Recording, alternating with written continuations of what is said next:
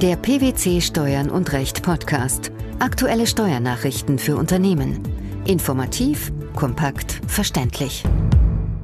Herzlich willkommen zur 227. Ausgabe unseres Steuern und Recht Podcasts, den PwC Steuernachrichten zum Hören. In dieser Ausgabe beschäftigen wir uns mit folgenden Themen. Bundeskabinett beschließt Steueränderungen 2018. Fondsetablierungskosten bei gewerblichen Fondsmodellen grundsätzlich abziehbar. Meldepflicht für grenzüberschreitende Steuerplanungsmodelle. Jetzt schon handeln.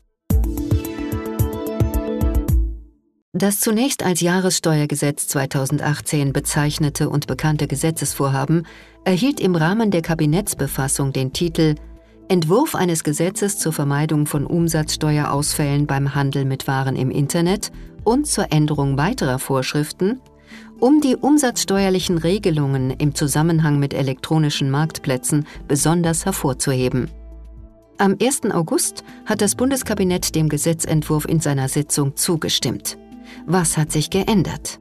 Gegenüber dem am 25. Juni 2018 veröffentlichten Referentenentwurf enthält der nunmehr vorliegende Gesetzentwurf der Bundesregierung insbesondere Ergänzungen bzw. Änderungen zu den Bereichen Dienstwagenbesteuerung bei Elektrofahrzeugen, Reaktivierung der Sanierungsklausel in 8c Absatz 1a des Körperschaftssteuergesetzes sowie Veräußerung von Immobilienkapitalgesellschaften. Wie sehen diese Ergänzungen und Änderungen im Detail aus? Fangen wir mit der Dienstwagenbesteuerung an. Der Regierungsentwurf sieht unter anderem eine Halbierung der Bemessungsgrundlage bei der Dienstwagenbesteuerung für Elektro- und bestimmte Hybrid-Elektrofahrzeuge im Rahmen der sogenannten 1%-Regelung, also der Listenpreismethode vor. Die Änderung dient der Umsetzung einer im Koalitionsvertrag zwischen Union und SPD getroffenen Vereinbarung, da die bisherige Regelung als finanziell unattraktiv bei E-Autos als Dienstwagen gilt. Der Grund hierfür sind die höheren Anschaffungskosten dieser Fahrzeuge. Wann soll die Bemessungsgrundlage gelten? Die reduzierte Bemessungsgrundlage soll auch für Fahrten zwischen Wohnung und erster Tätigkeitsstätte und für Fahrten zwischen Wohnung und Betriebsstätte und für Familienheimfahrten bei doppelter Haushaltsführung gelten. Die Neuregelung soll für entsprechende Fahrzeuge angewendet werden, die im Zeitraum vom 1. Januar 2019 bis zum 31. Dezember 2021 angeschafft oder geleast werden. Was bewirkt die Neuregelung? Entsprechend der Listenpreismethode soll auch bei Ermittlung des privaten Nutzungsumfangs mittels Fahrtenbuchmethode verfahren werden. Mithin soll bei Anschaffungen oder Leasing im Zeitraum vom 1. Januar 2019 bis 31. Dezember 2021 eine Halbierung der insgesamt entstandenen Aufwendungen erfolgen. Ein weiterer Punkt ist die Reaktivierung der Sanierungsklausel in 8c Absatz 1a des Körperschaftssteuergesetzes. Was hat es damit auf sich? Mit Entscheidung vom 28. Juni 2018 hatte der Europäische Gerichtshof einen Beschluss der Europäischen Kommission vom 26. Januar 2011 für nichtig erklärt, wonach es sich bei der Sanierungsklausel nach 8c Absatz 1a Körperschaftssteuergesetz um eine rechtswidrige Beihilfe handelt. Daher soll nun in 34 Absatz 4 Satz 2 KStGE die rückwirkende Wiederanwendung der Sanierungsklausel geregelt werden. Anzuwenden sein soll die Regelung, wie bei ihrer Einführung ursprünglich vorgesehen, auf Beteiligungserwerbe nach dem 31. Dezember 2007.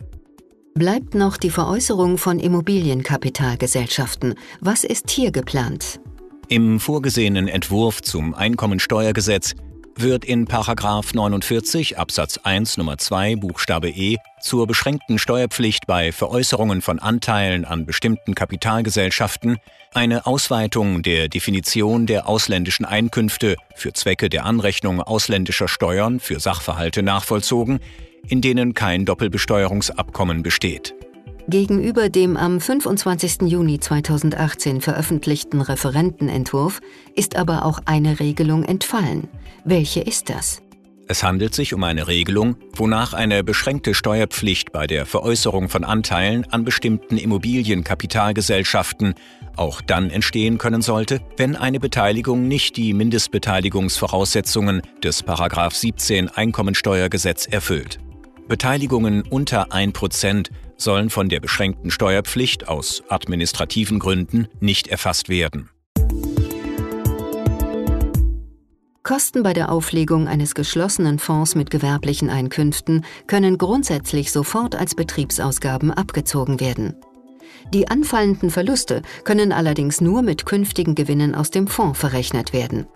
Die Einfügung der Missbrauchsverhinderungsvorschrift in 15b Einkommensteuergesetz bei sogenannten Steuerstundungsmodellen führt auch zur Neuorientierung der höchstrichterlichen Rechtsprechung. Zu diesem Ergebnis kommt der Bundesfinanzhof in einem am 11. Juli veröffentlichten Urteil. Welche Auswirkungen hat die Entscheidung? Mit seiner aktuellen, das Streitjahr 2007 betreffenden Entscheidung hat der Bundesfinanzhof seine bisherige Rechtsprechung, die von Anschaffungskosten ausging, mit Einführung des Paragraphen 15b Einkommensteuergesetz im Jahr 2005 als überholt angesehen. Für Jahre seit Inkrafttreten des Paragraphen 15b kann die auf Paragraph 42 Abgabenordnung gestützte Rechtsprechung zur Berücksichtigung von Fondsetablierungskosten bei modellhafter Gestaltung folglich nicht mehr angewendet werden. Welches Ziel verfolgt die Regelung? Sinn und Zweck des Ende 2005 in das Einkommensteuergesetz eingefügten Paragraph 15b ist es, auf vertraglichen Gestaltungen beruhende gezielte temporäre Verlustnutzungen zu unterbinden, mithin entsprechende Progressions- bzw. Zinsvorteile auszuschließen. Die Vorschrift zielt auf vorgefertigte Modelle und damit verbundene unangemessene Steuerstundungen.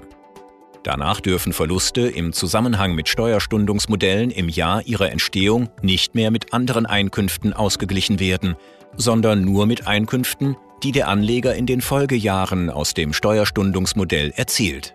Auf dieses Ziel haben sich im vorliegenden Streitfall nun auch die BFH-Richter gestützt. Welcher Sachverhalt war gegeben? Die Klägerin, eine GmbH und Co. KG, hatte als geschlossener Fonds in bestehende Beteiligungen an Schiffsgesellschaften investiert. Das Fondskonzept sah die Beteiligung von Anlegern als Kommanditisten vor, wobei die Beteiligungen von der an der Klägerin beteiligten Treuhand GmbH treuhänderisch nach Maßgabe des dem Prospekt beiliegenden Treuhand- und Verwaltungsvertrags verwaltet werden sollten. Und wie schätzte der Bundesfinanzhof den Sachverhalt ein? Mit Einfügung des Paragraph 15b in das Einkommensteuergesetz erkenne der Gesetzgeber nach Aussage des Bundesfinanzhofs Steuerstundungsmodelle an, die dem Anleger aufgrund eines vorgefertigten Konzepts die Möglichkeit bieten, in der Anfangsphase der Investition seine Steuerlast zu senken. Derartige Vorteile sind daher auch bei modellhafter Gestaltung nicht mehr als Missbrauch rechtlicher Gestaltungsmöglichkeiten anzusehen. Was bedeutet das in der Folge? Nach dem Urteil der BFH-Richter kommt es nicht darauf an, ob im Einzelfall die Voraussetzungen des 15b Einkommensteuergesetz tatsächlich vorliegen. Etablierungskosten eines gewerblichen Fonds sind danach sofort abzugsfähige Betriebsausgaben. Allerdings besteht eine Verlustverrechnungsbeschränkung, wenn Verluste bei Anwendung von 15b Absatz 3 Einkommensteuergesetz die dort aufgeführten Grenzen überschreiten. Obwohl die nationalen Rechts- und Verwaltungsvorschriften erst ab dem 1. Juli 2020 anzuwenden sind, müssen Intermediäre und Steuerpflichtige ihre grenzüberschreitenden Steuerplanungsgestaltungen bereits seit dem 25. Juni 2018 überwachen. Aus welchem Grund? Zwar ist die Richtlinie erst bis zum 31. Dezember 2019 durch die Mitgliedstaaten in nationales Recht umzusetzen und die so geschaffenen nationalen Regelungen sind erst ab dem 1. Juli 2020 vorgesehen. Die Richtlinie entfaltet jedoch bereits für vor diesem Zeitpunkt liegende Sachverhalte Wirkung. Was ist die Ursache dafür?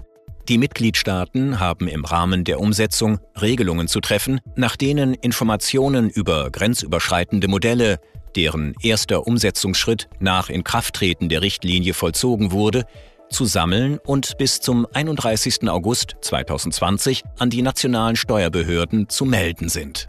Was bedeutet das für die steuerliche Praxis?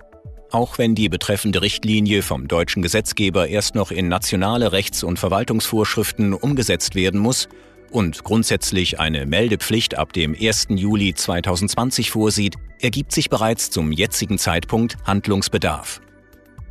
Denn Steuerzahler und Intermediäre müssen Gestaltungen, deren erster Umsetzungsschritt zwischen Inkrafttreten der Richtlinie, mithin also zwischen dem 25. Juni 2018 und 1. Juli 2020 erfolgt, ebenfalls bis zum 31. August 2020 melden.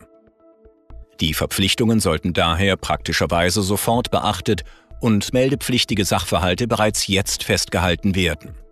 Denn nur so kann gewährleistet werden, dass alle meldepflichtigen Fälle identifiziert und die im Rahmen der Meldung zu übermittelnden Informationen vollständig gesammelt werden. Die vom Bundeskabinett beschlossenen Steueränderungen 2018, die Abziehbarkeit von Fondsetablierungskosten bei gewerblichen Fondsmodellen sowie der Handlungsbedarf bei der Meldepflicht für grenzüberschreitende Steuerplanungsmodelle – das waren die Themen der 227. Ausgabe unseres Steuern und Recht Podcasts, den PwC Steuernachrichten zum Hören. Wir freuen uns, dass Sie dabei waren und hoffen, dass Sie auch das nächste Mal wieder in die PwC Steuernachrichten reinhören. Steuerliche Beiträge zum Nachlesen finden Sie in der Zwischenzeit unter blogs.pwc.de/steuern- und-recht.